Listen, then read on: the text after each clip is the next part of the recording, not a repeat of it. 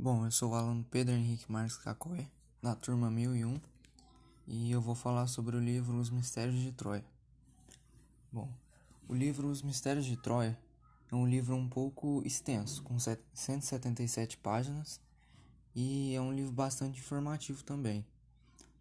Esse livro, além de entretenimento, nos traz grandes informações.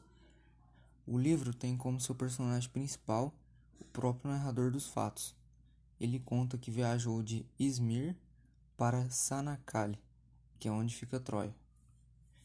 Chegando lá, ele conta que se deparou com vários outros pesquisadores como ele, que estavam lá pelo mesmo propósito conhecer mais sobre Troia. Durante a história, o personagem descobre várias coisas que não sabia, passa por várias situações boas e ruins, etc. Então, esse é um livro bem informativo e que vale a pena ler, principalmente para quem gosta de ter mais conhecimento sobre o passado.